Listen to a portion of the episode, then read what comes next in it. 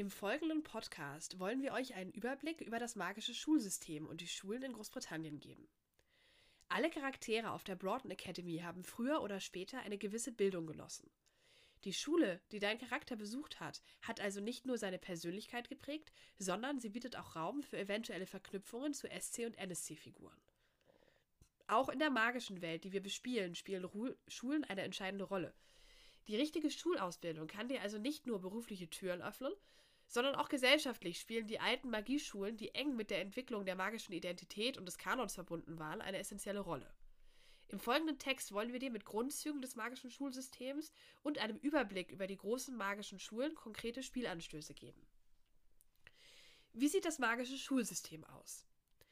Die meisten der etablierten großen magischen Boarding Schools lassen sich direkt auf die alten Magieschulen zurückführen, die in der Beschließung des Magiekanons und der Bildung der magischen Identität eine große Rolle spielen.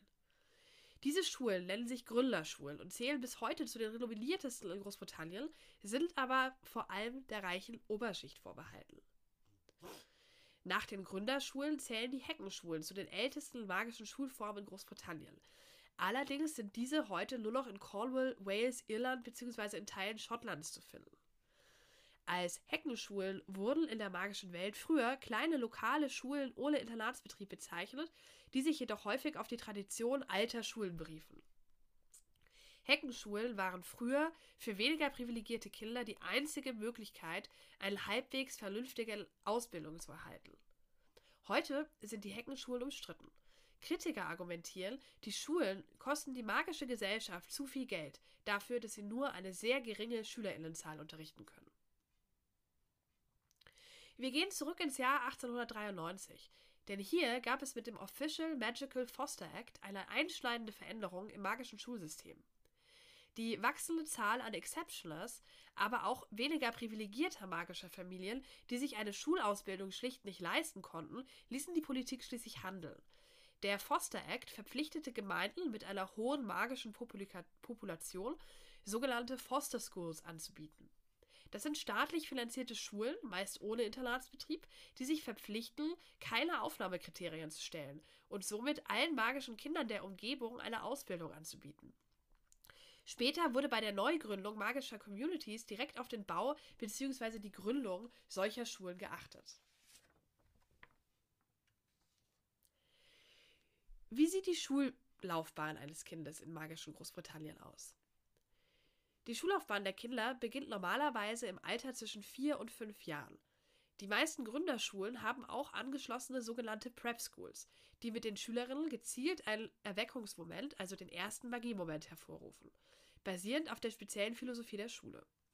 In Großbritannien gibt es, eine, gibt es keine allgemeine Schulpflicht im Grundschulalter. Eltern können also selbst entscheiden, einen Privatlehrer anzustellen und somit ihre Kinder zu Hause zu unterrichten. Das ist besonders beliebt bei Gründerfamilien, die inzwischen ihre Kinder zwar an traditionell prestigeträchtige Schulen schicken wollen, aber aus zum Beispiel pädagogischen Gründen einen anderen Erweckungsmoment für ihre Kinder wünschen. Das Konzept der Magical Primary Schools etablierte sich erst durch den Foster Act. Diese Schulen, wieder ohne Internatsbetrieb, sollen Kindern eine solide magische Grundausbildung ermöglichen, sie sind aber an keine der privilegierten Schulen geknüpft. Sprich, nur wenige Kinder, die auf Magical Primary Schools gegangen sind, schaffen schließlich den Sprung auf ein Elite-Internat. Im Alter zwischen 10 und 12 Jahren wechseln die Kinder auf eine weiterführende Schule. Mit der Wahl der Schule stellen sich häufig schon die Weichen für den weiteren Lebensweg. Wer die, nicht die finanziellen Mittel oder Kontakte für einen Platz an einer renommierten Schule hat und sein Kind nicht auf eine Foster School schicken möchte, kann am sogenannten National Canonical Examination Process teilnehmen. Schulen, die Stipendien aufgrund von Leistung anbieten, suchen ihre Kandidatinnen hier aus. Eine weitere Möglichkeit sind unter anderem die Sport- und Chorstipendien, die jedoch mit großem Druck einhergehen, da sie in der Regel jedes Schuljahr erneut verlängert werden müssen. Fehltritte, schlechte Noten oder auch der Stimmbruch können schnell zu einem Verlust der Freistelle führen. Wie sieht das Ganze bei Exceptioners aus? Exceptioner erhalten im Rahmen des Examination Process normalerweise einen Förderschwerpunkt, auf dessen Grundlage sie einer Foster School zugewiesen werden. Lebt die Familie zufällig vor Ort, kann das Kind weiterhin zu Hause bleiben. In der Regel werden Exceptioner-Kinder jedoch in den Internatsbetrieb integriert, der jedoch nur an wenigen ausgewählten Schulen vorhanden ist, beziehungsweise im sogenannten Boardinghouse-System untergebracht. Ursprünglich sollten Boardinghouses Kindern aus ländlichen Regionen die Möglichkeit geben, eine Schule zu besuchen. Magische Familien aus dem Einzugsgebiet der Foster Schools vermieten daher Zimmer an entsprechende SchülerInnen. Heutzutage wird häufig argumentiert, dass das Boardinghouse-System den Exceptioner-Kindern die Möglichkeit bietet, sich direkt in die magische Welt zu integrieren, ohne von der nicht magischen Familie beeinflusst zu werden.